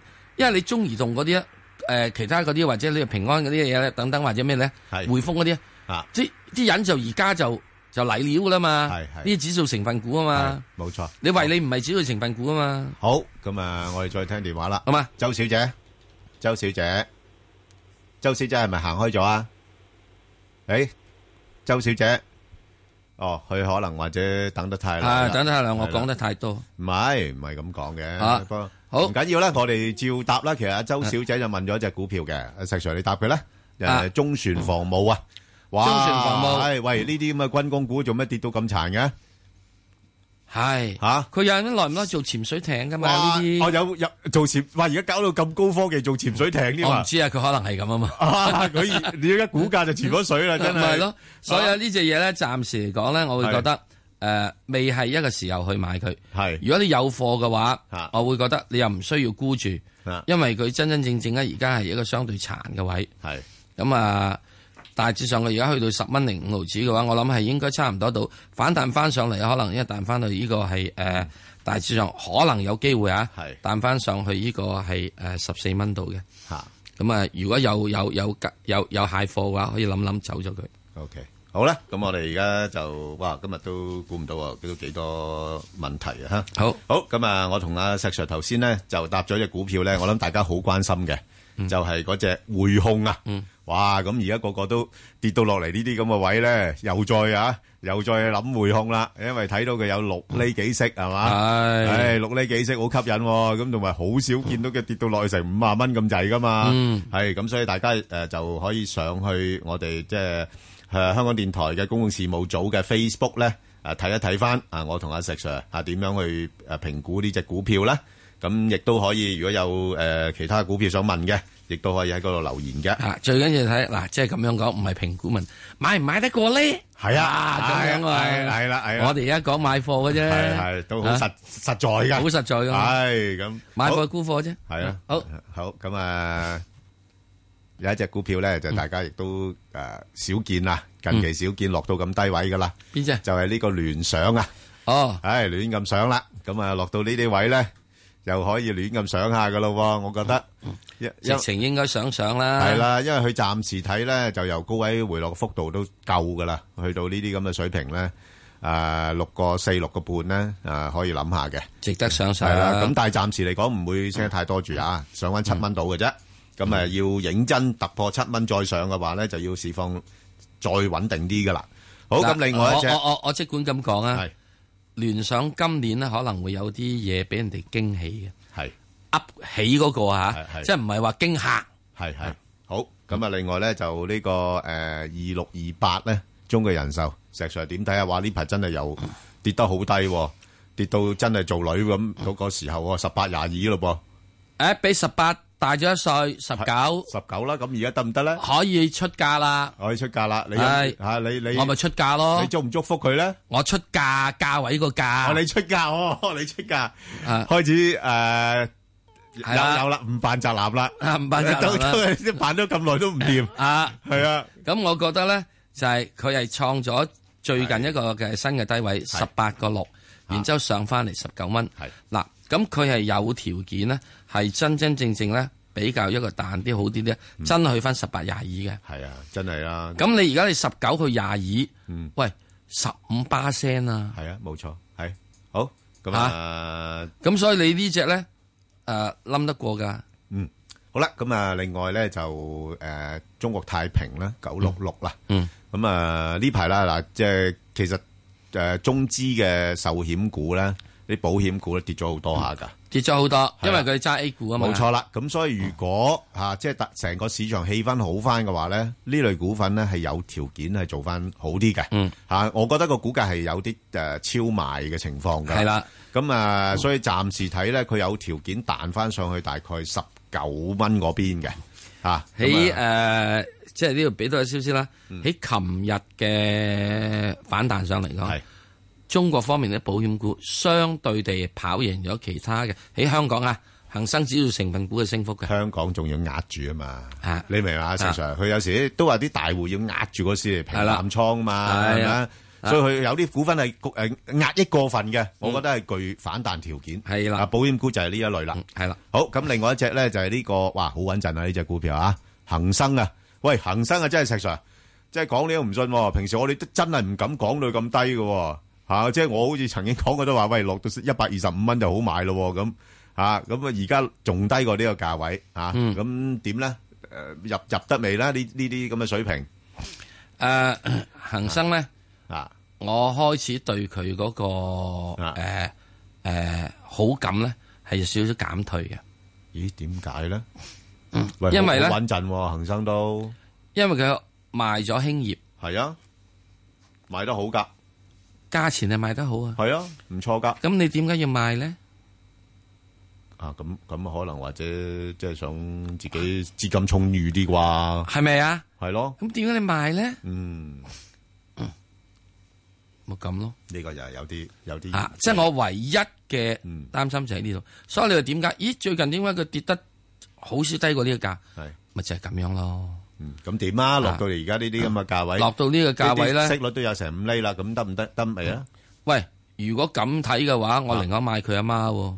買阿媽，寧願養阿媽唔要個仔啦。而家係啊，我要乸唔要仔喎。哦，咁樣樣。嗱，舊年咧我就要仔唔要乸嘅。係啊，咁啊呢幾年我都係要仔冇錯唔要乸嘅。我我都覺得係，因為今年咧我就有個感覺咧。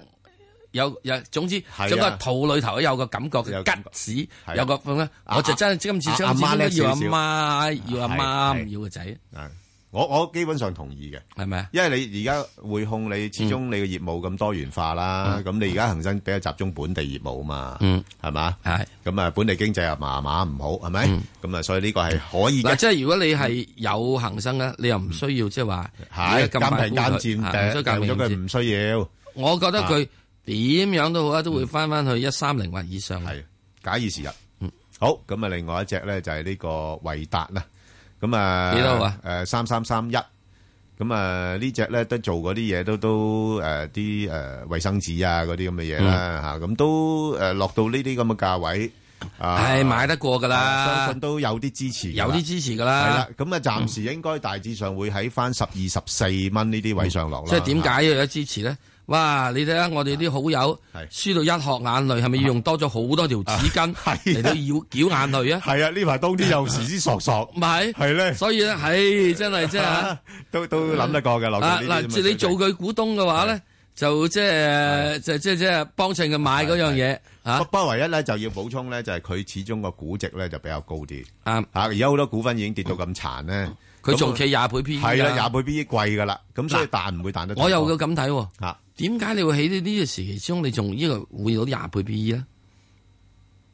仲有啲人唔肯抌咯。有咁啊，石 Sir，有啲人唔肯抌嘅話，咁佢可能或者到咁上下嗯彈翻咁上下，佢就覺得哇，喂，其他股份咁低咁平，嗯係啦我點解唔掟你啊？嗱我都係就咁會覺諗得咧，啦。你去啊到去到呢個咩咧？去到啊十三個半啊，十四蚊係咧咯就好走噶啦。咪好好似我我都諗啦，喂，如果禮拜一彈咗中移動，我掟咗中移動走去執第二啲嘢平啲啊嘛，咪咯彈得多啲啊嘛，係啦係咪先？啱啊，係啊，係咁諗啊，好。嗯最緊要呢嘢咧，基本上佢仲係有誒有盈利。係冇錯。好咁啊，另外一隻咧就係呢個騰訊啦。咁啊嗱，騰訊咧就冇辦法啦，都係大市方面嘅即係誒誒升降機嚟噶啦嚇。咁啊跟住大市上啊劫就劫取啦，又係係咪？咁啊，所以暫時睇咧就上邊我諗佢又未必會太高住嚇。咁啊一百四十五蚊，咁啊下邊咧就近期落翻去大概誒一百三十三嗰邊咧，應該就係一個誒低位啦。我覺得一百三十蚊應該係一個低位啦。咁而家操作上面一百三十、一百四十五蚊呢啲，暫時喺度呢啲位度操作住先。好，咁啊，另外一隻啦，就係呢個誒誒神車，喂，快脆脆細碎，一七六六，一七六六，誒中車點啊？中車係中誒中中上去啦中上去啦嘛，跌中到咁殘，中啊上去啦，係幾多睇幾多？中上去唔係睇好多嘅啫喎，八雞。 七蚊八蚊上落咧，即時啊，好睇住個位嚟做。好，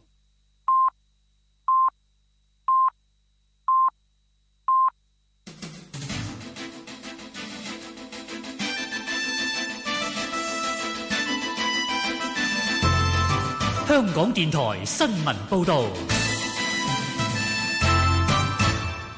上晝十點半，而家有陳宇軒報道新聞。寒冷天氣警告同強烈季候風信號現正生效。強烈寒潮正影響華南本港，今朝市區氣温降至大約九度，新界北部降至七度或以下，昂坪錄得二點一度。天文台預測今日日間市區氣温徘徊喺大約八至九度，新界再低幾度。天文台科學主任何俊傑表示，未來一兩日天氣嚴寒同埋風勢頗大，市區氣温會進一步降至六度或以下，高地同新界再低幾度。但預計落雪嘅機會仍然好低，氣温要到下個星期中先至會回升。食物及衛生局局長高永文出席電台節目表示，天氣寒冷，容易誘發呼吸系統毛病或腸胃病。現時已經有超過十間醫院嘅內科病房入住率達百分之一百。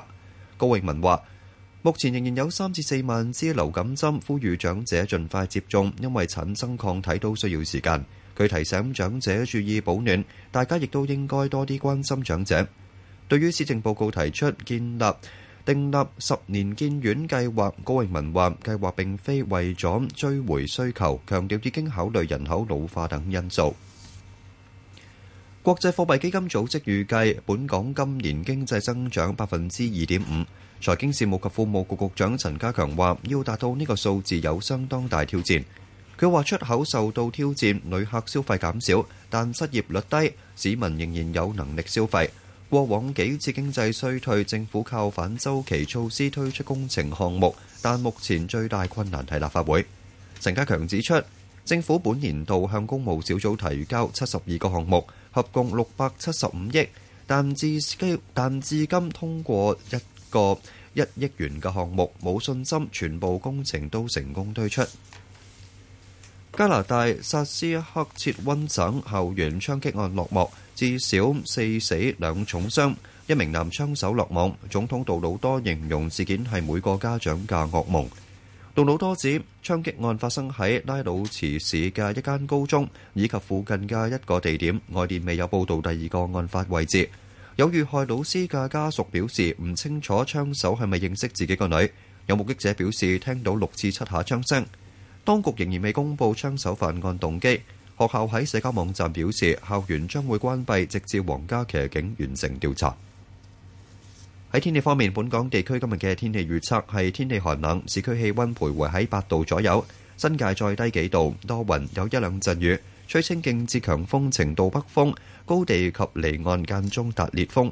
展望未來一兩日嚴寒同風勢頗大，市區氣温進一步降至六度或以下，高地及新界再低幾度，天色將會較為明朗。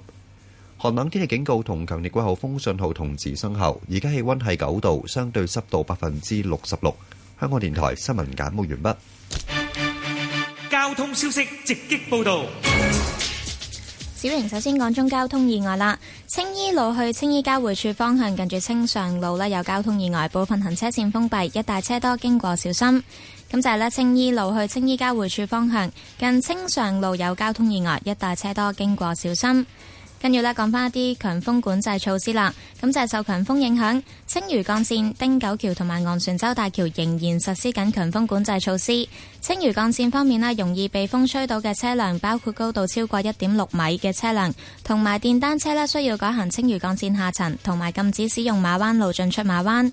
運載第一，二或者第五類危險品嘅車輛禁止使用青嶼幹線，咁影響到呢現時長青公路上青嶼幹線擠塞，青葵公路去機場近住長青隧道入口一段亦都係擠塞嘅，長青隧道同埋南灣隧道去機場方向都係實施緊間歇性封閉措施。喺汀九橋方面啦，容易被風吹到嘅車輛，包括高度超過一點六米嘅車輛同埋電單車，都係禁止使用汀九橋。咁影響到現時屯門公路出九龍，近住汀九一段都係擠塞嘅，龍尾排到過去接近大欖。駕駛人士啦，請你盡量避免揸車去以上嘅路段啦。咁另外咧，喺昂船洲大橋方面，容易被風吹到嘅車輛，包括高度超過一點六米同埋電單車呢，都係禁止使用昂船洲大橋。所有車輛禁止使用西九龍公路嘅支路同埋貨櫃碼頭南路嘅支路去昂船洲大橋。咁另外，南灣隧道嘅九龍方向管道啦，同埋青衣路嘅支路都係暫時封閉。喺隧道方面，紅隧嘅港島入口告士打道東行過海，龍尾排返過去灣仔運動場；堅拿道天橋過海同埋慢線落灣仔都係暫時正常。紅隧嘅九龍入口公主道過海，龍尾去到愛民村；漆咸道北過海有啲車龍排到去蕪湖街；加士居道過海去到衛理道。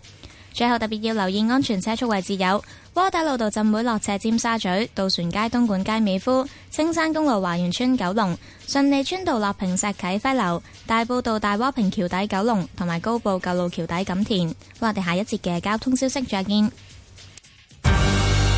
以市民心為心，以天下事為事。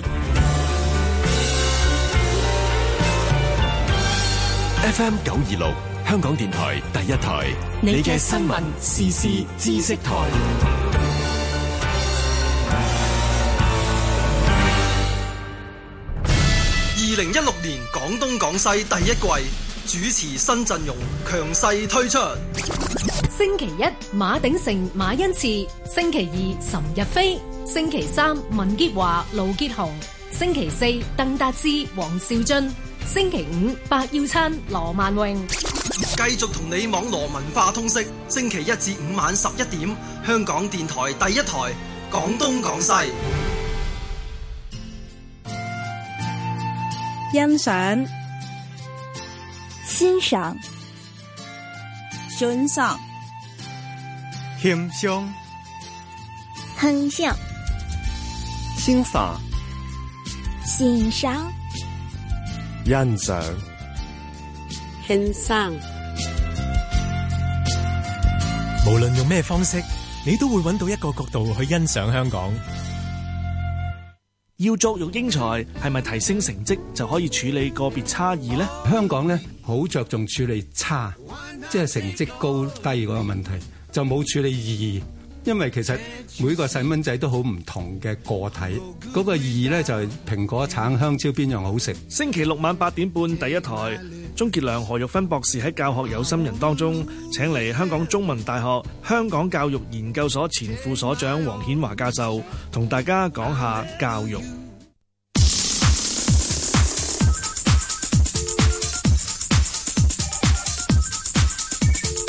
石鏡泉鄺民彬與你進入投資新世代，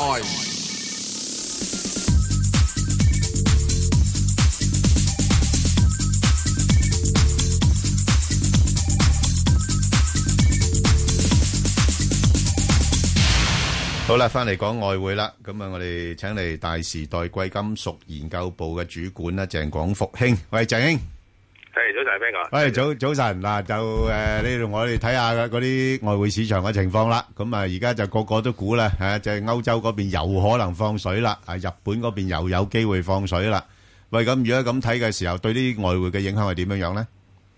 誒、呃其實就嗱，我講咗，我講講一講個大 picture 先啦。依家咩環境咧？就係、油價低啦，商品低，通脹低，利率低。咁呢啲咁嘅低環境咧，對於咩邊啲人邊啲國家有利咧？消費國，即係美國。係冇錯，咁對於生產嘅就不利。咁好啦，點解要製造嗰個環境呢？一樣嘢，美國要將佢嘅製造業帶翻美國，哦所以啲油價跌到咁低呢。好啦，嗯如果過去過去一段時間呢，中國係世界工廠，但係隨住佢嗰個製造業成本呢，啊或者勞工成本呢，要每年十至十五 percent 咁樣上升呢，個競爭力下降。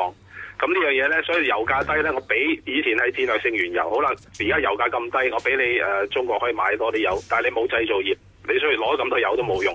所以呢個係一個大方向，就係話美國要除要通過製造業嘅復甦，因為製造業你睇到喺過去一段時間好長嘅時間咧，佢個就業職位咧都好差嘅。咁喺呢個咁嘅情況，全民就業嘅情況之下，推動佢個本土消費，刺激個經濟增長，呢個係一個大環境。咁好啦，如果咁樣嘅環境之下咧，就誒、呃外幣會點樣咧？就係、你頭先講嘅歐羅啦、英鎊啊、歐洲央行或者日本央行可能放水，咁我睇到嘅就係日本央行其實已經係放緊水啦，一路都係做緊嘅。歐洲央行亦都係，但係佢只不過上一次嘅一個所謂嘅量寬咧，只係將嗰、個即係、對上一次啦，就係、只係將嗰個誒量寬嘅時間、所謂嘅延誒誒延長咗六個月，但係佢呢個計劃本身係冇期限嘅，嗯因為佢都講過有需要可以繼續，即係其實佢做咗都係冇冇做嘅啫。咁所以呢個就誒、呃、對於歐羅嚟講就誒呃嘅、影響唔大，亦都咁講就係話其實由呢個二零一四年中開始，佢一一話推量寬嘅時候，歐羅已經開始大跌啦。咁你其實睇到去到舊年三月份嘅時候，佢推真係推量化嘅時候，歐羅係升嘅。咁所以咁樣睇嘅話，其實歐羅對於除非誒呃歐洲央行係加大嗰個每月嗰個購債規模，依家係每個月六百億歐羅。嗯咁除非加大呢個額度，係實質上呢種時間去延長，依家個個都係咁做嘅。除咗美國係加息之外，日本都係做緊呢樣嘢。嗯但嗯係我會相信就係歐羅喺你話跌穿一算嗰個可能性唔係太大，因為你睇到歐洲而家佢嘅佢個經濟面咧其實係慢慢好緊嘅，啊消費力開始回升，而且係嗰、個、呃、增長咧係由內部消費帶動，就唔係通過淨出口推動嘅。咁呢啲有啲誒、呃一啲數據嘅支持啦，而信貸方面咧喺家庭啊、誒、企業啊嗰啲消嗰、個、呃、信貸方面咧，亦都亦都開始放寬嘅。咁所以呢個就歐羅你睇已經跌到谷底嘅話，即係歐歐歐元區經濟啦。咁你話再再再差有幾差咧？咁我唔會差得過呃早幾年啩咁樣。所以歐羅我會覺得佢係慢慢咁上。咁同埋就係如果避險啲錢唔係流去美金嘅話，啊，因為如果美股係大跌嘅話，啲錢可能會流走啦。咁流去邊咧？歐元誒、呃美元以外就係歐元咯。咁歐元係最大，咁但係佢因為大，所以升幅比較慢。咁暫時睇咧就歐羅，我覺得喺暫時啦一點零七啊至一點一零啊呢個位上落咯。咁一點一零啊係一個大位啦。咁至於 yen 嘅話咧，就係、日本咧就我會覺得啊，因為安倍晉三喺年初講過一句説話，就係話日本已經擺脱通縮。咁呢個好緊要嘅，因為佢競選嘅時候佢就打壓日元誒、抗通縮。咁亦都係佢一手促成嘅，基本上嘅日本央行嘅政策都係受命於政府嘅。咁佢講得呢句説話，其實我覺得日本嘅誒嗰個寬鬆貨幣政策係會持續，但係唔未必會即係加大嗰個規模咯。咁所以日元呢，誒、呃你睇到舊年跌到即係美金升到一二五點八五之後呢，開始掉頭。咁啊，最近呢，啊呢、個禮拜呢，其實跌到落一一六，一一六就係、啊過去咁多年呢，由誒。呃過去三年嗰、個、呃、大型嘅頭肩頂嘅頸線啱啱好到咗嘅，咁呢、嗯個出現一個後抽上翻去誒、呃接近到一一九啦。咁暫時睇就，我覺得美金對 yen 誒、反彈未必會好多，誒、嘅期望係行翻個橫行區，因為捉咗個橫行區。掂到橫行區底部啦，咁所以上面個位應該暫時睇就係一二零點三五至到一一六呢個區間上落。但係如果市場嘅避險情緒係升溫嘅話，我哋唔知道股市會唔會繼續大跌。係咁如果升溫嘅話，跌穿一一六嘅話咧，美金對 yen 係可以落翻去一零六嘅。哇！阿阿阿鄭兄，我就好想請教你啦。我見到呢排啲人炒股咧，就係咁啄住嗰個日元嚟睇嘅啫。咁啊，你自己睇日元係偏向诶回軟多啊，定話偏向轉強多咧？誒呃係禮拜頭開始都係強嘅，咁但係誒嗯睇到誒禮拜中即係誒呃呢兩日咧，最過去兩日就開始啲外幣有啲有少少反轉，但我覺得呢個係一個調整咯，咁嗯只係一個調整咯，咁亦都睇到其實個股市同啲外匯即係越嚟越係啊即係個相逆向性好強啊！你啊見到即係基本上望到個股市升，望下咩事咧？即係 yen 啊嗰啲點解 係啊，就係啦，啊，就係因為股市大升啦。係咯係咯咁呢個其實你睇到即係今年嗰個形勢都唔係太過誒，即係明朗嘅。咁當然誒，呃以累積咗咁嘅跌幅嚟講，誒會唔會有一個誒比較強嘅反彈咧？唔出奇嘅。但係亦都咁講，今年以嚟其實股市嘅跌咧，大家都唔知咩事跌咩咧。咁其實好多經濟學家都講就係即係亦都好難揾到係究竟係。係咪一個誒誒、呃一啲金融事件引發又唔係喎？咁只不過就係跌咯，咁一路都係炒緊過去嘅嘢啦，可能係美國加息啊，誒、油價商品啊嗰啲跌啊，又炒翻經濟面啊，咁呢樣嘢啦，咁但係呢個係一個延續咯，但係亦都咁講就係可能已經係處於一個誒、呃、周期性嘅調整，咁所以呢、個誒、呃未必要咁快結束咯，我覺得好啊，咁啊，跟住就英鎊方面咧，似乎近期試咗個低位啦，有冇機會做啲反彈咧？英鎊我覺得誒、呃、從嗰、個即係睇翻佢形態嚟講咧，就誒、呃亦都係出現一個技術性嘅反彈，即係個誒誒、呃、買入嘅信號亦都出現咗嘅。咁亦都係即係喺誒誒舊年誒誒即係上個月啦，一路跌落嚟之後未出現過嘅一個誒、呃比較強嘅買入信號，就係、佢收高過誒、呃即係星期四嗰個收市價係收高過之前嗰日嘅高位。咁所以呢個係一個買入信號啦，但係就。誒、暫時都係望住一個反彈啦，咁估計喺一點四六五零會有一個阻力啦。咁暫時睇下邊一點四零八零係一個支持位啦。 OK，咁啊，商品貨幣啦，咁啊，見到隻澳元咧呢排啊弱得比較緊要啲咧，有冇條件做多少少嘅反彈咧？誒、呃上個誒、應該係話早排咧，佢係穿咗零點六九，咁係一個幾強嘅沽貨信號，但係即係慢慢收復翻啦。咁暫時睇就都係睇翻一個反彈先啦。咁我誒、呃暫時睇就係澳元會喺零點七一五零啊，至到零點六八七五呢個範圍上落先。係 OK，咁啊，樓指方面咧都係比較弱勢喎。樓指其實你睇到佢誒誒，即係由呢、個誒誒舊年誒誒十月開始咧，其實開始反覆。咁凡係啲匯價或者價格又好乜都好，佢喺一個高位出現一個反覆，即係啊個波動性開始加大嘅時候，就係、一個 turning point，即係轉啊轉勢嘅息度嚟嘅。咁暫時睇就係樓指係零點六九至到零點六四一零上落。 OK，6410啊，69好，咁啊，加紙呢，油價彈返啦，會唔會又幫到佢做返好少少啊？加指，我覺得原本我覺得歐羅同日 yen 係一嗯個比較買得嘅 product，、但係依家睇翻咧，加指差唔多到價啦，佢基本上一啊到價啦一嗯點一點四五啊，一到一點五啊，已經係一個阻力。咁亦、都睇翻咧，油價再跌對佢嘅影響都唔會太大，即係已經去到咁低。嗯咁加指亦都出現一啲強嘅轉勢信號啦。咁所以暫時睇咧，美金對加指會落翻一點三四五啦。咁上面嗰個應該一誒一點四六八啊、四七啊嗰啲係一個阻力嚟啦。 OK，嗱，咁啊，呢排呢，啲金呢，就大家都避險啦，咁啊，走入去啦。咁你自己睇，佢仲有冇水位上呢？我覺得佢係等一個時機咯，即係嗱，他朝有一日聯儲會話俾你聽，嗯我會放慢減息加息步伐，咁呢個時候就金價就會爆升。你睇睇到佢其實哇，如果你咁緊要，避咪住，咪住，你用爆升呢個- 呢- 呢個講法啊？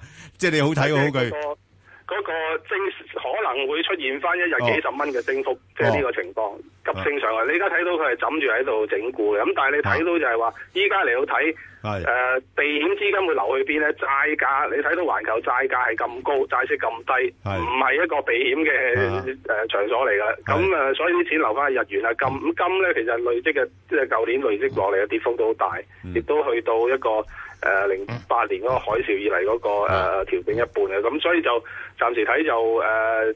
第一個阻力位要過咗先咧，就係千一蚊啦。咁過咗之後咧，應該係可以試到誒一一四零啊，甚至係千二蚊向翻千二蚊呢個方向，即係進發嘅。 OK，即係變咗今年嚟講，你就相對睇金都睇得好少少啦，係咪？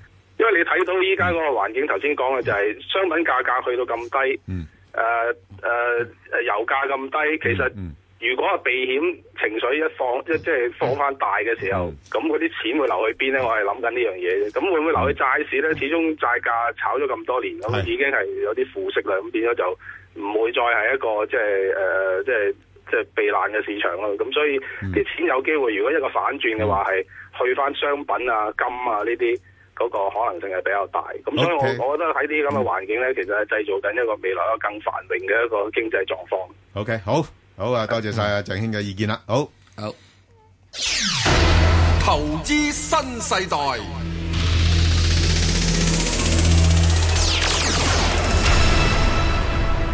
啦，咁啊，我哋請嚟呢，就，呃，城市大學嘅工商管理碩士課程嘅，呃，協理主任呢，阿陳鳳祥，呃，先生吓，咁啊，其實陳兄呢，啊，你好，喂，石Sir好。我哋啲老友記嚟嘅，唉，即係而家已經印印腳退咗休㗎啦，啊，咁啊，而家上嚟客串下咁嘅啫喎。即係年紀大啦，話我都係。唔係，唔係話你年紀大，話你本事。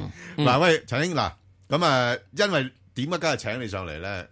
我哋而家講呢個題目呢，冇啱上下資歷嘅呢，根本冇資格講嘅。咁你出聲做 乜咧？我唔係我講嘛，而家實你掟個題目俾佢咪收聲啦，係我哋係掟個題目俾你，咁啊，我哋又可以收聲噶啦嘛。係，啱。香港股市匯市嘅攻防戰，因為最近呢，大家成日都感覺到，哇，好似乜嗰個-好似-好似97金融風即暴係咁，咁㗎，咁。我哋而家俾佢嘅題目講就點係咧？How the war started and then how the war is going。第三個問題，When will the war end？三個題目講即晒係。講老人的故事啦。誒我話知你講乜啦？ 咁啊兩個你唔好你唔好講一九九八年嗰個，我哋冇興趣聽啦，係嗰啲歷史。啊咁我而家都要提一提嘅我而家要咁都要講提緊嗰啲就係由於佢係一月四號開始嗰個。係。誒點都要提一提㗎啦，叫冇興趣聽都要俾公平啲嘛，講得老人嘅故事。啊，係，係，要好。溫故知新。嗯。誒先講一九九二年先啦，唔好講係九哇！九八年就講到九二，九二講到索羅斯嗰九月十三、十五號同今日好似，跟住你講一九九七、九八年同今日又係好似，咁你講今日呢邊度似呢？先講經濟本質有問題，係第二美國經濟反彈開始加息，咁、當時就德國嚟講呢搞掂，英國呢就唔掂，但係因為個匯率之下嚟講呢，一九九二年呢英鎊同馬克呢相對地要掛鈎。嗯，因為嗰時個 ERM 啊嘛，係咁啊，好啦，十年啊，差唔多冇幾多十年哇！啦。嗰個 Nick Bank 幾多啊？誒，講緊係二點九五，冇講緊三嘅，二點九五嘅。二點九五啊，係啊，上下有個波幅，上二點九五，下二點九五啊。真係勁啊！實際上，嗱呢個情況同今日咧，好似就邊度咧？美國又加息啦，嗯本身經濟有問題。嗱呢個經濟問題唔止香港噶，睇翻內地啦，大家都知啦，六點八你講緊六點九噶啦。咁呢啲水位嚟講咧，中國經濟下行，香港咧都係同樣。第二個近似點咧一模一樣嘅，就係個匯率嚟講咧，企得好硬。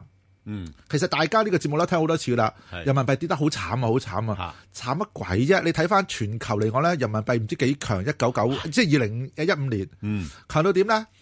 美金同人民幣，只不過咧大家係有五個 percent 之間嘅差異，嗯但係對先講有個中亞叫做哈斯哈斯坦跌咗百分之九十嗯，對美金，即係等於人民幣對佢升咗百分之八誒唔好同我講哈斯克我都唔知佢邊度，我仲有吉吉吉吉吉斯坦，講呢個非洲仲慘，係非洲，啊講非洲，啊比個非洲近啲，我哋知道嘅。津巴布韋淨個貨幣都唔見咗。喂，津巴布韋嘅時唔好講啦，津巴布韋我都唔知喺邊度。再講個近啲嘅，金磚五國係有三個國家百分之五十，係咁都好啲啊。都識巴西、俄羅斯、阿根廷，係咁即係嗱，佢對美金唔見百分之五十，等於人民幣升咗百分之四十五噶啦。嗯，咁所以你講人民幣慘啊慘鬼，人民幣唔知幾威，嗱威嘅代價有嘢出現啦，就等於人哋全部嗌晒貶值。係講緊阿阿阿 Ben 文啱啱問啦嚇，貴金屬貨幣點啊，貴商品貨幣點啊，加元跌咗百分之十九，你人民幣冇跌到喎，等於百分之五。係啊，係啊，係啊，好邊度強-慘啊？強勢貨幣添，強勢貨幣點解係啊。我成日都講人民幣慘啫？慘乜鬼？啊嗱，你強勢貨幣就帶嚟一個機遇啦。你唔跌，我咪走去追擊下你都好咯，唔追擊下你開刀都好咯。咁開刀係點咧？嗱，第二個要值得要注意咧，其實問啊嘛係點啊嘛？點嘅特點嚟講咧，過去一九九二年嗰次，嗯一誒一九誒九八年、九七年嗰一役，即係講東南亞同埋呢一個英國啦，都有共通點，其實都係聲東擊西。哦嗯同埋都係咧四面楚歌。嗯即是乜嘢咧？你又講匯啫嘛。嗱，匯成功嘅英鎊輸咗，匯成功嘅泰銖輸咗，但係匯唔成功嚟講咧，即係舉個例，港幣當然冇輸到㗎，匯率冇輸，但係個股市點咧？Bang 哥你記得啊？嗯係啊一九九八年慘啊股市跌咗幾多點啊？係石 Sir 幾多點啊？你字買典石 Sir 實知啊石字典係啦，好記冇性咁。多，唉，咪跌咗六成度咯。係啦，咁即是話咧，原來大家嘅焦點成日睇匯啊，睇匯嚟講咧，傻瓜嚟嘅， ，very 正確啦。啊係醉翁之意咪飲下葡萄酒啫嘛，嗯會係石 Sir。咩醉翁之意唔喂係咁不在咁酒我有個問啊，題醉翁之意啊，醉翁之要在行止啊。嗱，阿石阿石 Sir 阿阿阿陳英，你既然講得到呢啲出嚟，啊，即係當然啦，你睇得到嘅，我我相信啲財金官員一樣睇得到嘅。誒，仲有佢用咩方法做咧？吓，用咩方法做啊咧？嗱，係啦，針嗱對呢樣嘢要講啊。針對匯嘅方法好簡單啫嘛。英鎊九月嗯十五號，我永遠記得呢個日子嘅，因為嗰日我結婚啊。哦但係亦都嗰日個家 員啊咧，全部走嚟咧，同我咧恭恭賀之後咧，即刻過嚟翻啦，要呢個賣，要要要救盤啦。嗰時候叫睇水機啊係啊嘅，報價機仔嘅，係加完息即刻要減息。嗯，誒九八年香港一樣講緊咧一百厘利率，係跟住轉嗯誒頭咪都要咩叫加元？加元要減息啊？係用得好好。你唔啱啊！你加元要減息，我仲以為加拿大元要減息啊！哦，佢應該叫英鎊先加後減，加完息之後三個鐘頭就減息。係啦係啦，有陣時而家興用個字嘅叫夾息添啊，夾息啊係啊啊加息同夾息咧，係其實一個就主動，一個被動。嗯加咧就官方話我要加利率，嗯但係實際上成個水池冇水，係咁啊變咗今朝咁啦，就夾息夾到好高啦。嗯嗱，干預完之後啲錢唔出翻嚟，係咁咪夾息咯。喂，咁嗱，因為我哋時間唔多咁啊嗱，咁啊股票咪受傷咯。係啊，我而家就係想問，第一，今次啲大户會唔會誒重用呢一招？我想係問下你咧，如果我係有心喐個匯市，由聲東擊西搞個股市，我會唔會日日同你借錢咧？啊係如果我日日同你借錢，你今日夾高我就嗌救命。但係如果我有心部署嘅話，我啲錢一早已經攞晒喺手上啦。哦，睇佢子彈有幾多咯。而家嗯所以如果你要干預呢，就個利個嗰個叫做利率嚟講呢，成功嘅話俾其他未知人聽，我有心出嚟喐個匯市。嗯咁於是呢，個利率好高就嚇窒咗好多人。嗯不過有心之士呢，嗰班即係即係叫炒做友炒友，佢唔怕你嚇㗎，佢攞晒錢啊嘛，係啊哦攞晒長錢啊嘛，長嘅舉個例，我攞咗三個月錢。當時我攞呢係講緊低息，你而家夾高個拍爛手掌，嗯係原來我賺埋息添，全部都係一個正數紅盤好盤。哦嗱，呢個就係同一九九八年係唔同嘅地哦方。一九九八年嗰陣時咧，嗰個夾息咧係將全香港嘅銀根即刻抽緊嘅，因為當時香港咧係冇咁多債券喺出邊嘅。嗯唯一運行嘅咧就係啲銀行嘅啲咁嘅 certificate of deposit，哦嗰啲金管存款局證話嗯話暫時當俾你用嘅啫嘛。突然之間金管局話唔係啊，香港政府不嬲都話香港嘅債券同埋金管法嗰啲先係可以用借錢噶啦。你銀行啲嘢你自己入邊搞啫嘛，你唔我唔理你嘅喂，。陳兄咁最近嗰啲拆息升咗上嚟，係咪算係叫做稍為做緊嘢嘅咧？誒、其實兩樣嘢都一齊講緊㗎啦。做緊嗱，一定係要今次根本上啦，直情斷水斷電啦。係 啊，跟住放狗咬人啦。啊嗯嗱，石 Sir 講嘅第一個唔同啦，啊第二個唔同，最主要一樣嘢咧，如果你針對人民幣，嗱唔講美電子啊，先針對人民，因為其實兩者一路帶出嚟嘅。東南亞九八年都係九七泰國，跟住先去埋金磚，唔係去埋嗰個叫四小龍，啊係一路拆落嚟到九八年噶嘛。嗱，今次有個特點，人民幣開開波先嘅，因為冇跌，所以喐你。跟住港幣有影響，但係人民幣最大另一個唔同嘅地方咧，其實係兩個市場嚟噶嘛。係所以你香港嘅息率幾高都好，內地繼續放水嗯，MLF 啦，用唔同係啊方法啦，相佢唔到㗎。嗯所以嗰個核心市場喐唔到嘅，所以呢一招咧就較當年嚟講好啲。嗱，佢好有個好處嘅，好處喺邊度咧？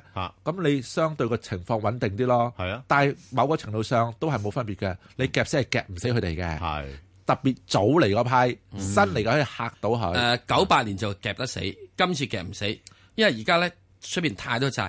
九八年嗰陣時都冇五啊 水一橋，又冇咁多人民幣點心債，又冇咁多呢個公司借咗咁多外債。係九八年嗰陣時冇咁多啊嘛，而家你睇有九幾八年嗰時外匯基金票據都未流行啦，未流行啊嘛係未有呢咁嘅嘢啦。喂，咁我想知道跟住後續係點樣樣嗱啫？啊後續咧兩翻兩樣嘢都見得到啦。嗱，你大家一齊套落去睇下啱唔啱啊？嗱，英鎊嗰潮嗯就跟住見到英國經濟開始陷入衰退問題。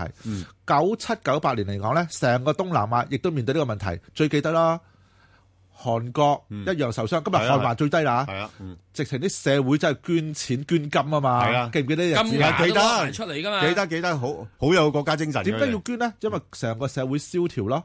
當呢啲咁嘅日子之後嚟講呢，個後遺症嚟講呢，係咪講緊好似今日幾多度啊？嗯啊？今日有七八度啲㗎咋寒冬寒風呢，係你係最凍啊！一吹嚟就講緊幾年嘅啦，已經係係。